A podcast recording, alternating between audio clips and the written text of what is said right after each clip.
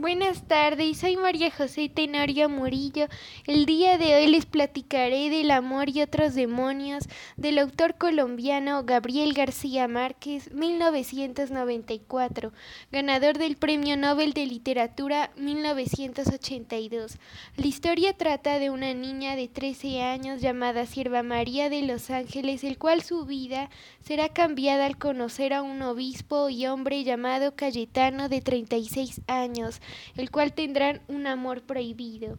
Sierva María es una niña pelirroja, de tez muy blanca, cabello rojizo y largo.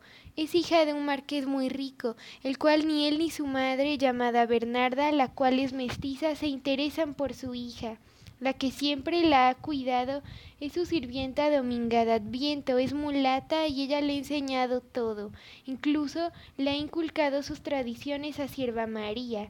Sus padres creen que es rara porque es muy callada. Su madre se podría decir que le tiene un poco de miedo ya que es como un fantasma. Su padre, el marqués, trabaja mucho y no tiene tiempo para nadie más que para sus negocios y su esposa, madre de la niña.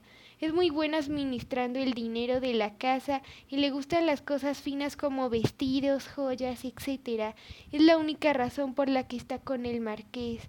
En sí todo comienza cuando Sierva María y su criada Dominga de fueron al mercado a comprar algunas cosas para su cumpleaños número 13, en donde había por ahí un perro cenizo que tenía rabia. Se dice que iba mordiendo a muchas personas. Una de esas personas que llegó a morder fue a Sierva María. La mordió en el tobillo dejando unas marcas de sus puntiagudos colmillos y unas gotas de sangre. A Dominga no le gustó mucho eso, se preocupó por Sierva, ya que se murmuraba que muchas personas habían muerto por culpa del perro. Se lo comentó a la señora Bernarda Cabrera, madre de la niña, pero no le dio importancia.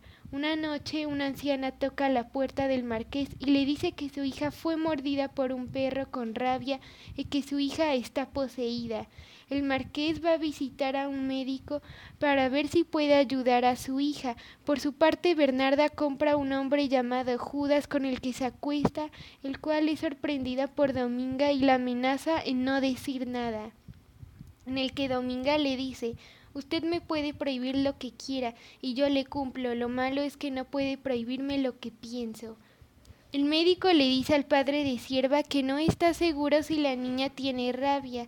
Sus padres de Sierva están muy angustiados por su actitud, el cual decidirán internarla en un convento llamado Santa Clara, el cual unos obispos practicarán exorcismos con la niña para ver si se cura, el cual ahí le toca hacer unas prácticas a Padre Cayetano a Sierva, y ella queda flechada por su amor, en donde ahí empezará una aventura de amor prohibido, ya que él es un hombre y ella una niña.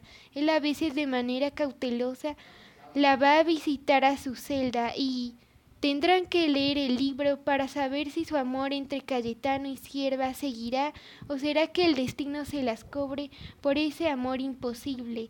La novela es muy extraña y a la vez dramática ya que es imposible ver un amor entre una niña y un adulto, así que ellos mismos se condenaron su propio destino al encontrarse y enamorarse. Me parece que su amor era definitivamente imposible, no solo por la época en la que se desarrolla la historia, y el ver este tipo de romance es muy mal visto, ya que juega mucho la edad y la moral. Solo que creo que en este libro a los sentimientos se les darán más peso. Me despido de ustedes y los invito a leer este libro bastante intrigante, lleno de misterios y desafíos para los personajes. Hasta pronto.